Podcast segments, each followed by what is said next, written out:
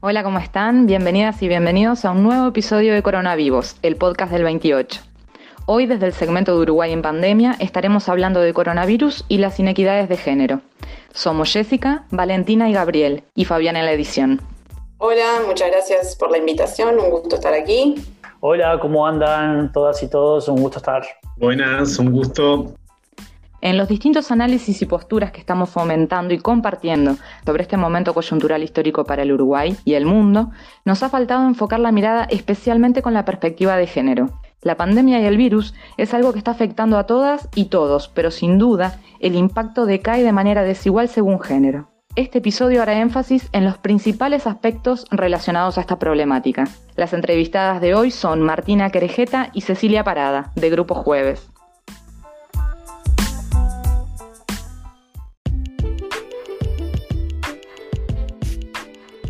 El Grupo Jueves, llamado así por juntadas de evaluación económica y social, es un grupo de mayoritariamente jóvenes economistas que están especializadas en diferentes áreas de las políticas públicas. Ellas se juntan a intercambiar opiniones sobre la realidad económica y social del Uruguay.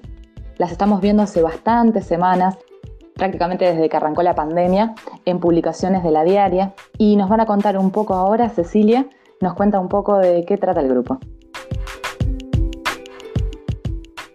Bueno, Grupo Jueves lo que es es básicamente un grupo de personas que se juntan periódicamente a discutir acerca de la realidad económica y social de Uruguay.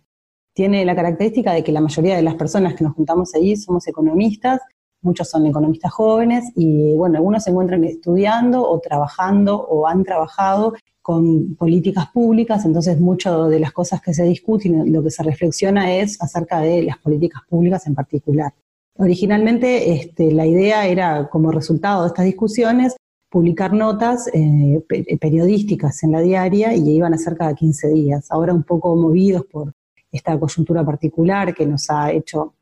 no sé si preocuparnos un poco más, pero sí tener como más elementos de discusión y preocupaciones, son este, publicaciones que se están dando en forma semanal. Eh, a estas publicaciones, además, ahora le vamos a sumar unos programas y unos podcasts y unos programas en YouTube acerca de, las notas, de forma que pueda darle un poco más de difusión, así que también eh, a la brevedad nos van a estar viendo en otras plataformas. En una columna recientemente publicada por el grupo, comienzan planteando el problema estructural que tiene nuestra economía, aquí y en el mundo, y qué implica que un hogar tiene más posibilidades de ser un hogar pobre si su jefa de hogar es mujer que si su jefe es un hombre. ¿Cuáles son los principales rasgos que determinan esta realidad? ¿Y cuál es el impacto de la pandemia sobre la misma? Esto fue lo que nos respondió Cecilia. Bueno, sí, efectivamente lo que se observa es que en Uruguay es más probable que un hogar se encuentre en condición de pobreza cuando la jefatura de ese hogar, es decir, cuando la jefa de hogar es una mujer. En particular, nosotros lo que hicimos fue mirar los datos para el año 2019, que es el último dato que tenemos disponible, que son los datos que publica el INE con el Instituto Nacional de Estadística con las encuestas continuas de hogares. Entonces ahí lo que se ve es que el 7.5% de los hogares que tiene jefatura femenina se encuentra en condición de pobreza. Mientras que si miramos los hogares que tienen jefatura masculina, tan solo el 4.5% se encuentra en condición de pobreza. Si bien estos podemos pensar este, que son valores que se han venido reduciendo, lo que se observa es que la brecha eh, entre la cantidad, la proporción de hogares pobres con jefatura femenina versus con jefatura masculina se ha mantenido constante en los últimos años. Esto lo que quiere este, decir además es cuál es la posibilidad que tienen para hacer frente a estos hogares ante una coyuntura desfavorable como la actual.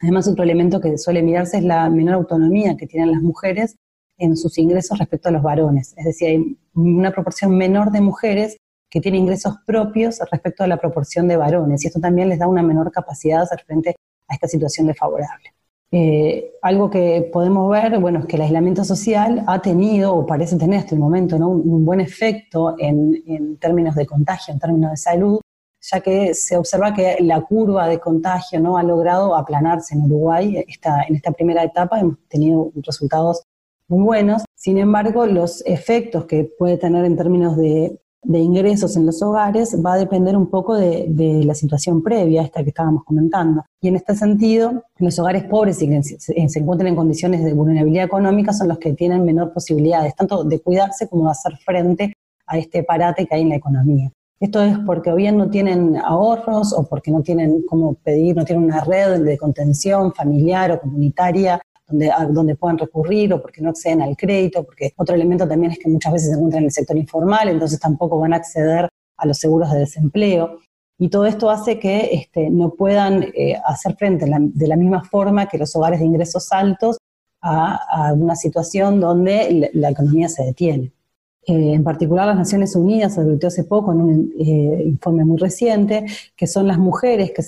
pobres que se encuentran en estos hogares en condición de pobreza las que probablemente sean más afectadas debido no solo que van a sufrir una pérdida de ingresos, sino que además esta, tiene una situación muy vulnerable respecto al resto y que van a aumentar su carga de trabajo de cuidados, viendo destinar un montón de sus horas precisamente a tareas que no son remuneradas. Bueno, esto que dice Cecilia del, trabajo no remunerado, em, vamos a ver un poco qué es. La encuesta de uso del tiempo que se elaboró en 2013 lo define así. Comprende el conjunto de trabajos integrados por el trabajo doméstico en el hogar y el trabajo de cuidados, el trabajo que se brinda a otros hogares sin recibir remuneración y el trabajo voluntario. ¿Por qué se hace énfasis en este, en este concepto y cuando pensamos en la economía distinguimos trabajo remunerado de no remunerado? Esto es importante porque las cuentas nacionales, lo que recaban para calcular el PBI de los países, se refiere siempre a trabajo remunerado. Pero para que la vida sea sostenible y las sociedades puedan reproducirse y mantenerse, también se hace un trabajo no remunerado que no entra en la cuenta nacional, pero que sí es eh, fundamental para, para la reproducción de la vida. Entonces, en este sentido, se han hecho cálculos, hace ya muchos años que se recomienda a distintas organizaciones, distintos lugares, hacer cálculos sobre qué, cómo es que ese, trabajo no remunerado aporta al PBI del país.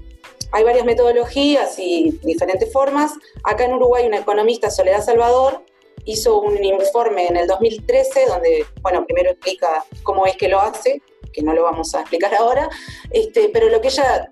brevemente digo, concluye es que el aporte de trabajo no remunerado al PBI en el Uruguay en el 2013 representó un 23% del, del PBI. Ese 23% de trabajo no remunerado lo realizan hombres y mujeres, de acuerdo con la definición que, que dije antes, ahí se comprenden muchas actividades. Lo que queremos destacar ahora es que de ese 23% que se aporta al PBI, un 16% lo realizan las mujeres y entra, eh, se centraliza en este trabajo doméstico y de cuidado de personas que se brinda en el hogar. Bueno, y también es importante lo que trae Cecilia con respecto a los porcentajes de, de hogares por debajo de la línea de pobreza cuando tiene la jefatura femenina y cuando tiene la jefatura masculina y el claro sesgo de género que tiene eso, o sea que el impacto es diferencial, también coincide que los, los hogares con jefatura femenina son los que tienen mayor cantidad de niños y niñas a cargo y por eso el impacto de la pobreza en eh, la, pobreza infantil en personas, mientras que en las personas pobres, en Uruguay en 2019, dato de 2019, el total del país, personas pobres era de 8,8, las personas menores de 6 años está en 17%, con lo cual nosotros tenemos un, claro problema de infantilización de la pobreza y esta, y esta razón estructural de que las, las jefaturas femeninas tengan una, un mayor carga de pobreza que las de masculinidad es un indicio de esa realidad. Así como hablamos del concepto de trabajo no remunerado, también este, está el concepto de carga global de trabajo, que es la suma del total de las horas dedicadas al trabajo no remunerado más el total de horas dedicadas al trabajo remunerado en el total de la población considerada. En este sentido, le preguntamos a Martina, ¿Qué observan ustedes en relación a la carga global de trabajo en este marco de pandemia y la disponibilidad de tiempo libre de las mujeres? Mm, sí, justamente otra de las dimensiones que nosotras analizábamos en el artículo refiere justamente a la, atención, a la tensión que existe en, las decisiones sobre el uso del tiempo. El, tiempo es un recurso que es finito, una tiene 24 horas al día para, para resolver, decidir o eh, si destinarlo al, al trabajo remunerado o no remunerado u otras actividades de, de cuidado personal y ocio. Y obviamente esta decisión o esta imposición, como ustedes bien decían, tiene importantes consecuencias sobre lo que es la autonomía económica, además de obviamente sobre lo que es la carga global de trabajo y la disponibilidad del tiempo libre.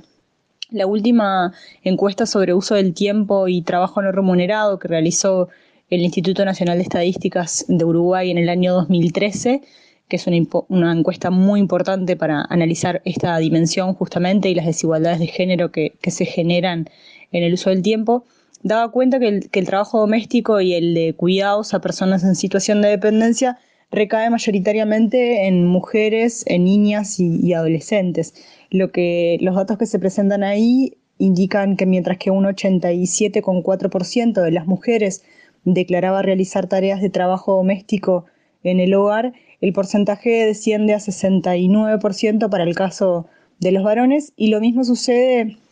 en cuanto a las tareas de cuidado a personas en situación de dependencia, en donde un 35% de las mujeres participa de dichas tareas, pero tan solo un 24% de los varones. Eh, y la brecha no se observa solo en, el porcentaje de mujeres y varones que participan, sino también en las horas que deciden eh, o que pueden dedicarle a, este tipo de tareas, donde nuevamente somos las mujeres las que dedicamos más horas de nuestro tiempo a realizar las tareas de cuidado y, las tareas eh, del hogar de manera no remunerada. Y obviamente el escenario que, que plantea la pandemia eh, de confinamiento en, los hogares, sin dudas consolida un escenario nuevo donde las tareas eh, dentro del hogar, tanto domésticas como de cuidado, se multiplican y se exacerban por la suspensión de las actividades educativas, donde los niños, niñas y adolescentes no están yendo a las escuelas y a los liceos, sino que realizan en algunos casos las tareas desde los propios hogares y también por las mayores necesidades de cuidado que está planteada para las personas adultas mayores de los hogares, que obviamente están exhortadas a no salir de sus hogares y por ende hay que ayudarles eh, a, realizar los trámites eh, y, al resto de las tareas eh, que se precisan en, el hogar. Entonces, lo, que vemos es, en efecto, una encuesta realizada recientemente a solicitud de UNICEF y de, y de ONU Mujeres, eh, da cuenta de una importante reducción del trabajo doméstico remunerado que, reciben o que pagan los hogares, así como también una reducción de los apoyos no remunerados de otros familiares de fuera del hogar para la realización de este tipo de tareas, es decir, las ayudas externas, pagas o no pagas, que recibían los hogares para realizar las tareas domésticas y de cuidados, disminuyeron fuertemente en, en tiempos de COVID y, a esto se suma, obviamente, como ustedes bien decían, el esquema planteado de teletrabajo. Es, una situación que, va a tensionar y que tensiona, de hecho, aún más una conciliación que ya es difícil entre el empleo y las responsabilidades familiares. Eh, la misma encuesta que les comentaba eh, hace un ratito encuentra que para un 38% de las mujeres que trabajan desde la casa en formato de teletrabajo está siendo muy difícil o difícil combinar el trabajo, eh, el teletrabajo con el cuidado de los niños, niñas y, adolescentes. Entonces, los datos que están surgiendo en, este tema son eh, contundentes, digamos, sobre las dificultades que trae eh, la pandemia y la confinación en el hogar, el teletrabajo y la multiplicación de las tareas dentro del hogar para conciliar Obviamente esto requiere mayor investigación, pero, pero sin duda va a ser un obstáculo muy importante para la estabilidad laboral de las mujeres y para eh, su autonomía económica, que como comentábamos más eh, adelante en la entrevista, eh, es un factor muy importante. El estudio del que comenta Martina ahora es un estudio que recientemente se publicó y también hace una comparación de horas antes del COVID y después de COVID. Mientras las horas de trabajo no remunerado antes de COVID eran casi siete horas semanales para las mujeres y casi cuatro para los hombres de dedicación al trabajo no remunerado, después de COVID, o sea, en este momento actual, las horas semanales aumentaron. Para las mujeres ahora son un poquito más de 8 horas semanales de dedicación al trabajo no remunerado y los varones el aumento es a 4,6. Sumado a esto, también aumentan las tareas de dedicación a acompañar con las tareas de la escuela a niñas o niños. Y en realidad lo que estamos viendo es que también hay un aumento, también aumenta más en el caso de las mujeres, la dedicación de las mujeres es mucho mayor que la dedicación de los hombres en el hogar en este momento de contexto de pandemia. o sea, Ceci, lo que nos estás también trayendo vos como complementando con los datos es que en realidad esta pandemia nos está afectando a todas y a todos por igual. Es verdad que hay algunos empleos que no se han detenido, eh, que no están haciendo cuarentena, pero la mayoría o una gran cantidad de varones sí estamos en nuestras casas entonces, eh, si bien uno podría decir, bueno, en contexto de pandemia deberíamos haber podido llegar a un equilibrio un poco más equitativo entre el reparto de las tareas de cuidados y no remunerados entre los varones y las mujeres, en realidad no está sucediendo, o al contrario, se está agravando la desigualdad y las mujeres siguen recargando mucho más con las tareas de cuidados y las tareas de, no remuneradas de la casa,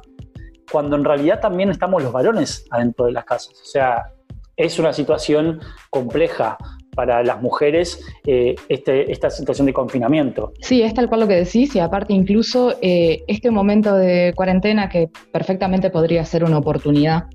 para replantear las tareas, para replantear el tiempo que le dedicamos al trabajo no remunerado, hombres y mujeres, en realidad lo que aparenta por ahora ser es el continuar reproduciendo estas maneras de, de dedicación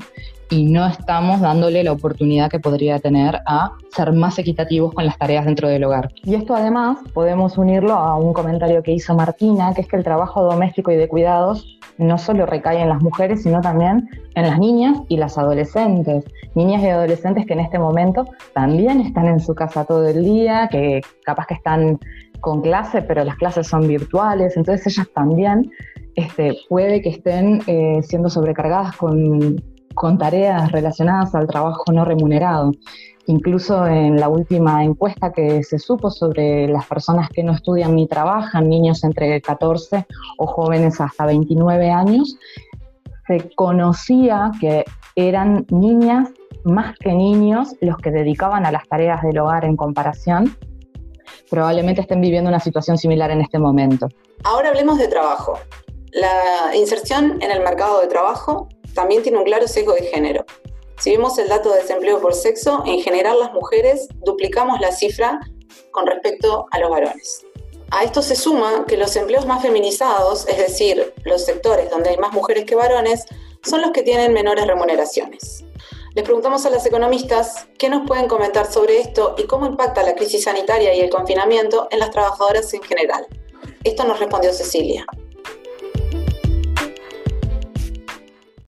A ver, eh, los principales indicadores del mercado de trabajo, como son la tasa de actividad, la tasa de empleo y la tasa de desempleo, muestran que las mujeres tienen una inserción diferente a la de los varones en el mercado laboral. Un elemento objetivo es que, a pesar de que hubo un aumento en la participación de las mujeres en el mercado de trabajo, siguen existiendo importantes diferencias entre varones y mujeres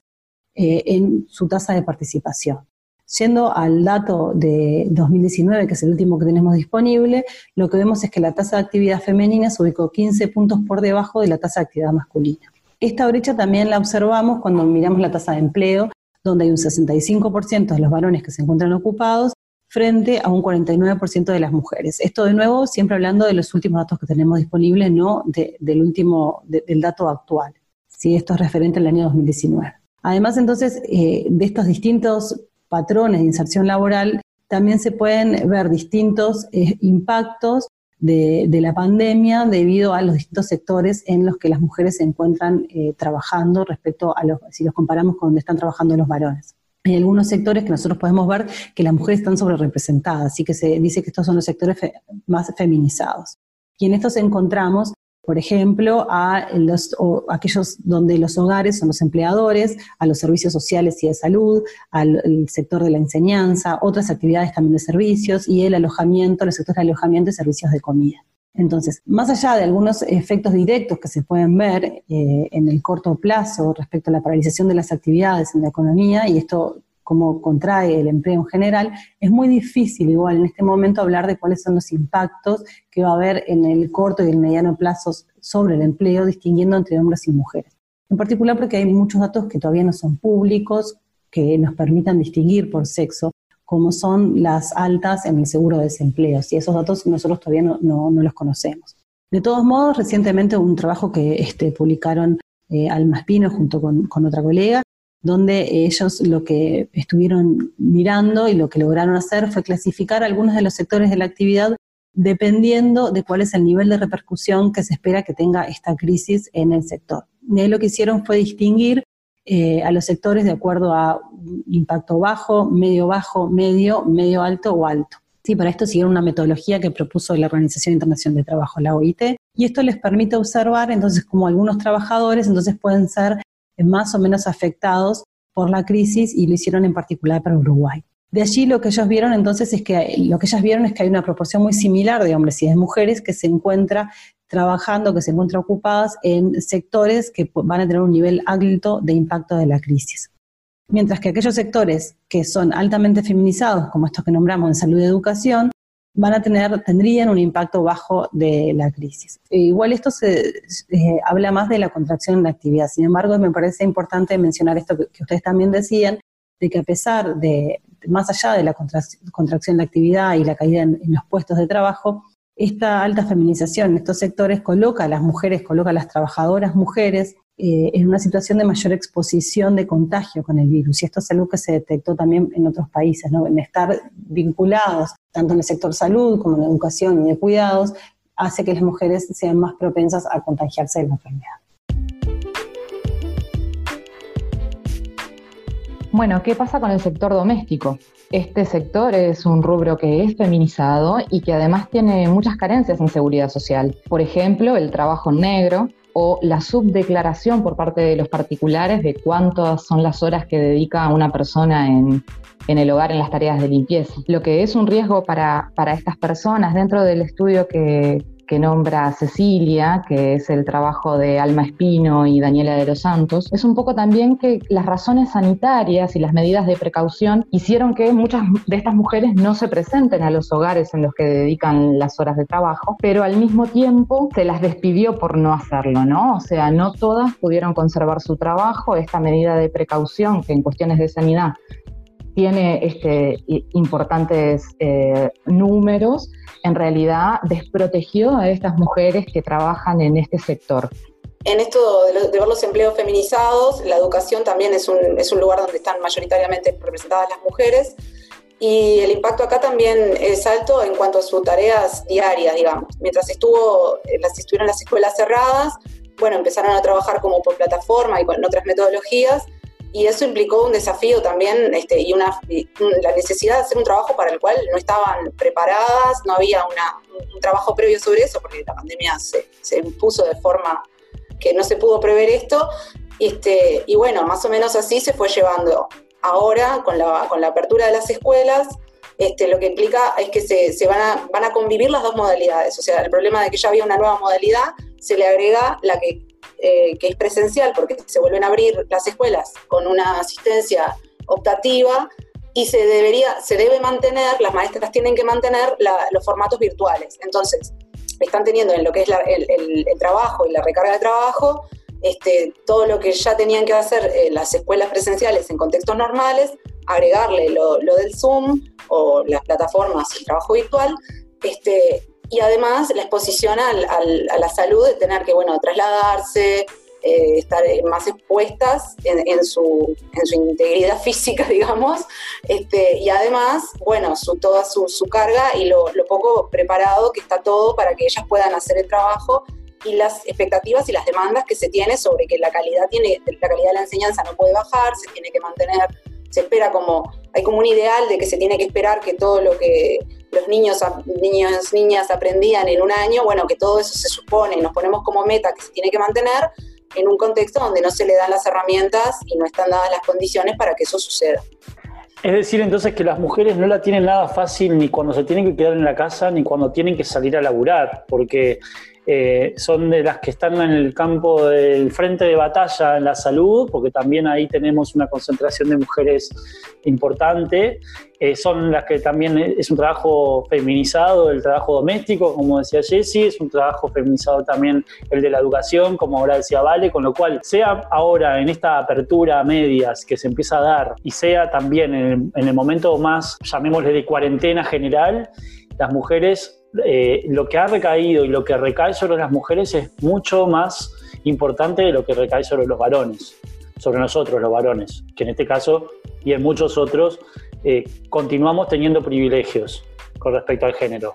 Y como si todo esto que estamos hablando fuera poco, la consigna de aislamiento social y confinamiento en el hogar se promueve bajo la premisa de que es el lugar seguro desde el cual enfrentar esta pandemia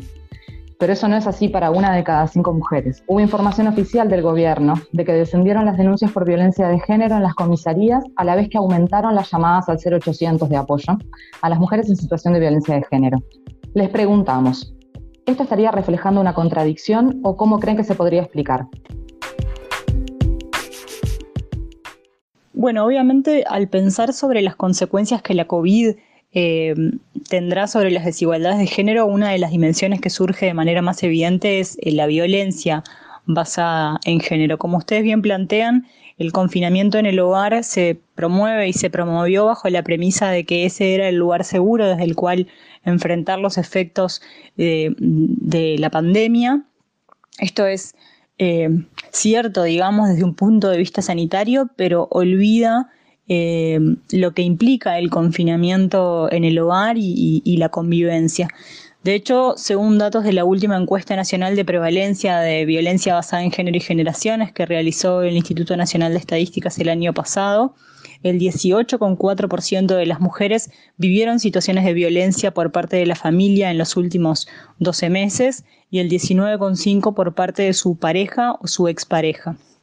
Es decir, una de cada cinco mujeres experimentó violencia de algún tipo el año anterior eh, por parte del círculo más íntimo, digamos, de, familia o, de pareja. Em, y obviamente el, aislamiento social y el confinamiento en los hogares eh, podría reforzar y quizás hasta exacerbar estas relaciones de poder por, por bueno, estar justamente recluidos en, el mismo ámbito con las tensiones de convivencia que, eso genera y con el aumento de las tareas que mencionábamos eh, hace un ratito. De hecho, según los datos oficiales y como ustedes también comentaban, hubo un aumento de un 80% en el número de las llamadas recibidas por la línea 0800 4141, pero una caída del 8% en el número de las denuncias al 911. Esto obviamente requiere un análisis eh, más exhaustivo, pero en realidad eh, lo, que, lo que se plantea eh, es que estos hechos justamente pueden ser el resultado de la imposibilidad o de la dificultad que enfrentan las mujeres para efectivamente denunciar al agresor por encontrarse viviendo justamente con esa persona que ejerce la violencia. es llamativo que haya aumentado el número de, de llamadas recibidas al 0800 para asesoría en situaciones de violencia, pero que haya simultáneamente caído el número de denuncias efectivamente realizadas. Esto obviamente es un aspecto que hay que, que, hay que atender y para el cual hay que tomar medidas este, para que no tenga consecuencias mayores, digamos. Bueno, primero eh, me parece muy importante volver a repetir el número, que ya lo dijeron, pero me parece que hay que volver a repetirlo. Es el 0800 41 41 desde un teléfono fijo y es asterisco 4141 desde un celular. Este número, estos números son gratuitos, son confidenciales y son de alcance nacional. Después en relación al, al tema de las denuncias, este, acá hay como un tema siempre que lo primero que uno quiere, lo que uno piensa, bueno, le pega, tal, y la primera reacción es, bueno, denunció, automáticamente se pone el eje del hecho de denunciar en la policía como lo más importante y lo primero y fundamental. Y una cosa que se le exige a la, a la mujer que está en esa situación de violencia. Y eso es muy difícil, o sea, ya me parece que exigirle cosas a una mujer que está en situación de violencia no es, no es como lo, primero que tenemos, lo primero que tiene que preocuparnos, este, porque para poder llegar a la instancia de la denuncia, la mujer tiene que transitar un montón de cosas, este, porque ahí hay, aparte, si hay violencia física, muy probablemente lo primero que hubo fue violencia psicológica y lo que hay es, es un sentimiento de la mujer de que, no, de que no vale nada, de que no va a ser escuchada. Bueno, hay, como un, un, problema de autoestima y capacidad de pararse frente a una institución como es la policía y agarrar y denunciar. Entonces no podemos como en primer paso pedirles eso y siempre el foco está puesto ahí y es como muy relevante. Entonces, para mí creo que sería como más importante primero eh, mirar los pedidos de ayuda, que esos los vemos en el C800 4141 o en asterisco 4141. Y eso es el dato que se dispara tremendamente y eso es lo que nos tiene que, preocupar. Ya después, si llega a la otra instancia, bueno, eso ya es un camino a recorrer posteriormente y si la mujer tiene la fortaleza para hacerlo, porque no siempre lo tiene o, o no lo tiene inicialmente, pero a raíz de, lo que, de los servicios que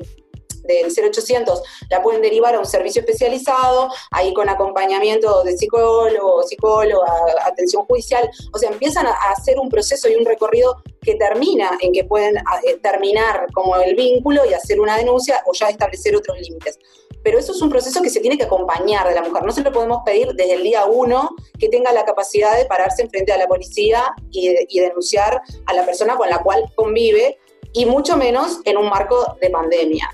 Eh, sí, vale, y además lo que decís eh, es súper importante que haya aumentado las llamadas para consultar y no dejemos de tener presente que el confinamiento está siendo eh, muy peligroso. Peligroso para, para, muchas mujeres, para muchas niñas y niños, este, y realmente está generando el aislamiento, está generando cosas, no sabemos mucho cómo, cómo, se, cómo va a reaccionar una persona que conviva con nosotros, pero sí somos conscientes que hay una de cada cinco personas que ya vivía eh, con, riesgo por su pareja o por algún familiar, este, no podemos obviar eso y tenemos que estar preparados en, algún sentido para poder abarcarlo. Que dicho sea de paso, no lo estamos viendo claramente, por lo menos por, parte de las políticas. Sí, con esto de las, mirando, si nos ponemos a pensar más en, cuáles son están, siendo las políticas públicas en este sentido, es, hay, como algunas alertas y preocupaciones. Eh, en primer lugar, eh, se aumenta un presupuesto para, tobilleras, lo cual está bueno porque había, ahí siempre hay escasez de tobilleras, pero esa, eh, la tobillera llega como a atender una parte del problema que ya está como al final de toda la, cadena de sucesiones, ¿no? Es poner el foco en, un lugar que es re importante y hacía mucha falta. Pero el espectro del problema es mucho más amplio y, por ejemplo, la calidad de los servicios de atención a, violencia, a, mujeres en situación de violencia del de Mujeres Mides, este, tiene, eh, recorre el problema de forma mucho más amplia. Esto que decía hoy, por ejemplo, ahí tienen atención psicológica. No estamos en una etapa de tobillera todavía. La, este, la mujer está como recién empezando a tener los primeros, a dar los primeros pasos para, para poder salir de esa situación y lo primero que reciben es atención psicológica. Esos equipos de, de esos servicios están tercerizados, este, ha sido así desde que se creó, y son este, ONGs que los brindan, que las contrata y mujeres. Eh, en este sentido es que se viene como un poco la, mala señal o la alerta, porque hace poquito salió en, una nota de la diaria este, que la presidenta de mujeres decía que, esos, había un, los contratos se habían, se, llegaban hasta el primero de mayo de este año. Había que renovarlos por dos años más. En el periodo pasado se hizo como una prefirma, digamos, pero los tenían que ratificar las autoridades actuales las autoridades actuales no, no, renovaron esos contratos, los extendieron siete meses nada más como para tener una etapa de transición, digamos, para buscar nuevas organizaciones que hagan, este, que atiendan estas situaciones, que hagan este servicio. En este sentido, lo que se pedía anteriormente, eh, la presidenta de Mujeres lo que dice es que las organizaciones que se contrataban eran este, siempre las mismas, entonces ahí hay como un problema y una cosa que se les requería era que tuvieran 20 eh, horas de formación en género específica. Y ese pedido de formación era lo que hacía que siempre se podían presentar las mismas organizaciones, lo cual tiene sentido porque si vos pedís una especificidad, eh, o, las organizaciones que no tienen esa especialidad se, se, especializan o no se pueden presentar, pero vos ahí estableces como un mínimo de qué calidad de servicio vas a dar. Posteriormente, las organizaciones seleccionadas tenían otra capacitación que la brindaba y mujeres mismas. Esto era antes. Ahora la presidenta dice que no tiene mucho sentido requerir estas 20 horas de, formación específica,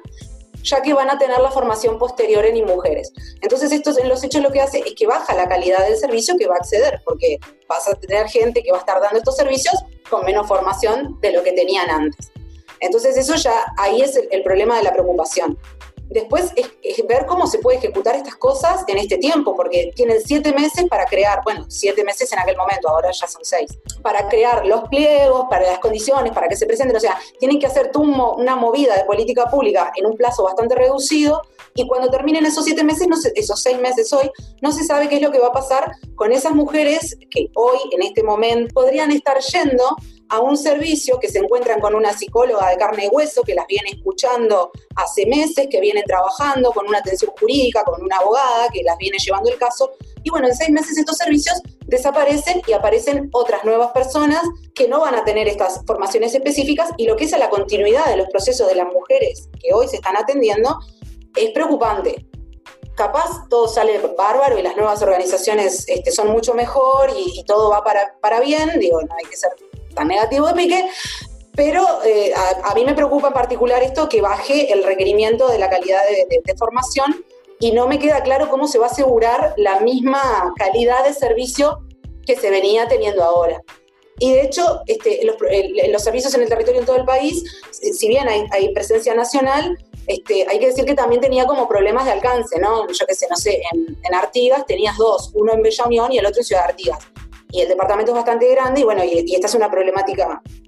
bastante aguda ahí también en particular. Entonces por ahí tenías un servicio que estaba a 100 kilómetros por una ruta inaccesible, este, que, que eso ya era como un problema. Entonces en vez de ampliar en el sentido de decir, bueno, vamos a crear nuevos servicios o de fortalecer lo que ya existía, se está decidiendo como poner en revisión y ver de acá, bueno, qué podrá pasar en un futuro. Esto también marca un claro, eh, desde que llegó el gobierno, un desconocimiento y, y una manera de tratar de desmantelar muchas de las políticas implementadas en los últimos gobiernos del Frente Amplio y un, sobre todo una desconfianza en la sociedad civil organizada, en los movimientos sociales, que si bien podemos discrepar en cómo llevar adelante la política pública y por algo, obviamente, tuvimos elecciones y la gente y el pueblo decide por un camino o por otro, las principales personas perjudicadas son justamente las personas sujetas de derecho, en este caso una, una población que tiene la necesidad de determinados programas y determinados servicios que se ve claramente afectada por un cambio no solo metodológico, sino también directamente de desmantelamiento de algunos programas. Eh, sí, esa desconfianza en, las organizaciones, que aparte no es, no es solo del gobierno, sino que fue como algo que, que, se construyó y se fue hablando y se fue diciendo durante muchos años, ¿no? No es solo un tema de que ahora llegan y tienen esta postura, se ha sembrado como esa idea de, desconfianza a las organizaciones y que son todo acomodos. Este, y en realidad es, conocer un poco quiénes son esas organizaciones, quiénes dan esos servicios. Y todo eso son profesionales con capacitaciones, o sea, en jurídica, psicología, este, que tienen eh, mucha capacitación en leyes nacionales, internacionales, recomendaciones, o sea, lo que esas organizaciones que tanto se desconfía son las que se han especializado en el tema. Entonces, hasta si lo miramos como con una mirada así de productividad, este, es mucho más productivo mantener a las organizaciones que se han venido especializando este, y que cumplen parámetros que no son invento de nadie, o sea, son, están en los marcos legales y en las recomendaciones internacionales. Y esta flexibilización de los criterios para elección de, las organizaciones, desde el sindicato del, MIDES denuncian que va en contra de, las recomendaciones, porque es como retroceder en, la, calidad del servicio que vos estás brindando. Y todo construido a raíz de un mito de, ah, son, son, los amigos o las amigas y están acomodadas, y en realidad este, no se hace en base a una evaluación de impacto, por ejemplo, o una evaluación de satisfacción este, yo no conozco, capaz que hay, pero que yo sepa no hay una, evaluación de satisfacción de las mujeres que van al servicio de, atención a, mujeres en situación de violencia de género. Eh, conozco algunas cosas por la vida y las que no es un impacto, pero un estudio de impacto, pero eh, la satisfacción es alta, es muy alta. Este, de lo que yo conozco de sus servicios son realmente profesionales que trabajan eh, con una metodología, con un fundamento y dan una respuesta y atienden a unas personas que esas personas están satisfechas. Entonces, si uno decide cambiar todo eso bajo un fantasma de que ah, son todos amigos, bueno, lo primero sería como razonable pensar en hacer una evaluación de esos programas, pero esto habrá otros que sí las tendrán. Esto que yo sepa no se cierra en base a una evaluación, se cierra en base a un rumor de que no demostrado de que es todo un acomodo. No, y además todo esto se agrava más en este contexto, ¿no? Donde tenemos una situación realmente de emergencia sanitaria, económica, social, donde más hogares cayendo en la pobreza, donde más problemas eh, están recayendo sobre las mujeres, como venimos hablando desde el principio, con lo cual no, cierra por ningún lado de que un gobierno con un, un sentido común tenga este tipo de decisiones, tome este tipo de decisiones a la ligera. Sí, y que lo único concreto que estamos viendo es eso de las, de las tobilleras. Esa fue como la única parte concreta. Y eso también habla de una mirada punitivista que tiene este gobierno sobre, la, sobre los, los, delitos, digamos. La única solución así que tangible y real que tenemos hoy es más tobilleras, que ya dije, es muy necesario. Pero te da una señal de qué es lo que está mirando, mirando este gobierno y dónde está poniendo las priorizaciones.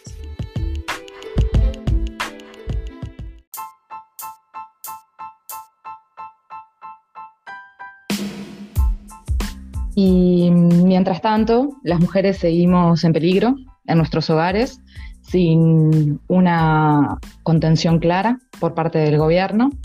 No solo eso, somos daños colaterales. Aparentemente nuestro peligro y nuestro riesgo eh, no es algo de lo que consideren hacerse cargo. Y este desamparo por parte de, las políticas públicas, por parte de este gobierno de turno que recién empieza, y la falta de contención en este contexto que es totalmente atípico, que nos está afectando a todas y todos, eh, genera más incertidumbres, más ganas de seguir hablando estos temas. Nos gustaría escucharlas, conocer lo que tienen para decirnos, este, qué cosas tienen ganas de que nosotros también compartamos por este espacio, que lo que buscamos es este, que, llegue a,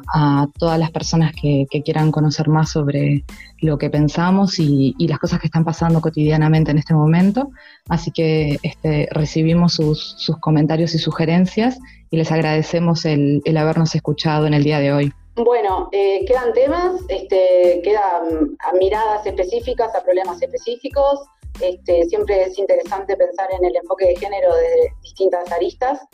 Y bueno, yo me despido. Gracias por la, invitación a participar. Eh, nos vemos Jessy, nos vemos Gabriel. Nos vemos y muchas gracias también eh, por el aprendizaje, por, por el aporte, gracias al Grupo Jueves y a ustedes, chiquilinas, por, por todo lo aprendido en este episodio y en, y en otro podcast del coronavirus. Hasta un próximo episodio. Muchas gracias.